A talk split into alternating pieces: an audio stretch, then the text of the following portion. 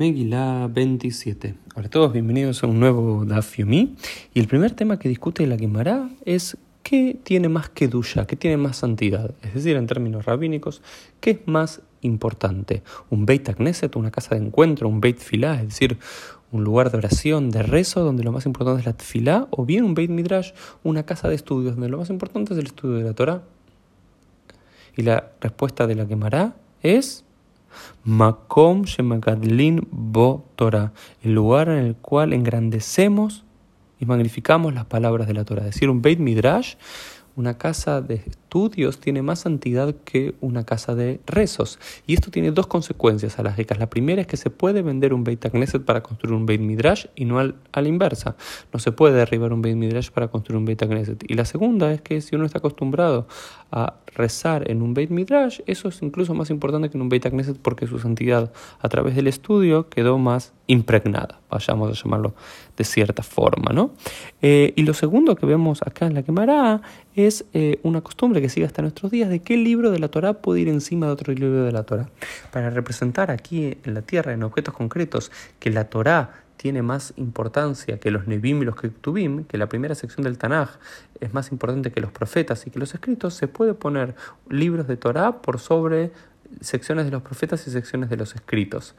Y después, y, pero no se puede poner eh, los salmos encima de una Torah, porque la Torah es más importante que los salmos. Esto es una cuestión que también acá lo, lo analiza. Eh, la quemará.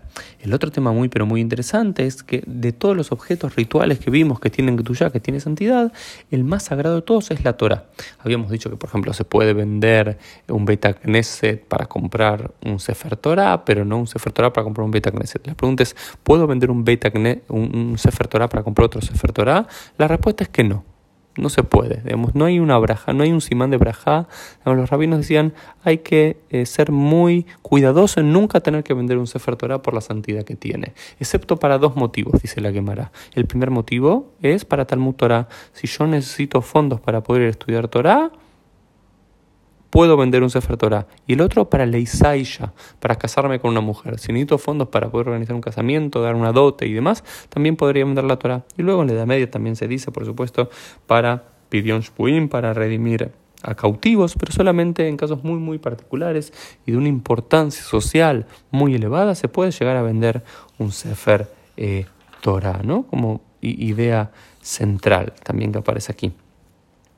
Y eh, en la página B, de la, en el folio B de la página 27b, también aparece una nueva Mishnah que discute lo siguiente. Dice, Ein mohrin beit ela altnai. No se puede vender un Beit una sinagoga, excepto con una condición de que uno pueda volver a comprarlo. Imaginemos una comunidad que está en una situación financiera difícil, o una comunidad que se está yendo a otro lugar, a inmigraciones, o lo que fuese, o los judíos están siendo expulsados. ¿Pueden vender la sinagoga o no? Sí, pueden vender la sinagoga, pero algunos dicen solo se puede vender la sinagoga si el comprador, al TNAI, con condición dice, si después yo tengo el dinero, te lo puedo llegar a devolver eh, digamos, como para comprarlo nuevamente. Los rabinos dicen, no, no es necesario esto. Dicen, ok, se lo puede vender y no hay ningún problema. Se lo puede vender sin esta condición de que vuelva, de poder comprarlo nuevamente.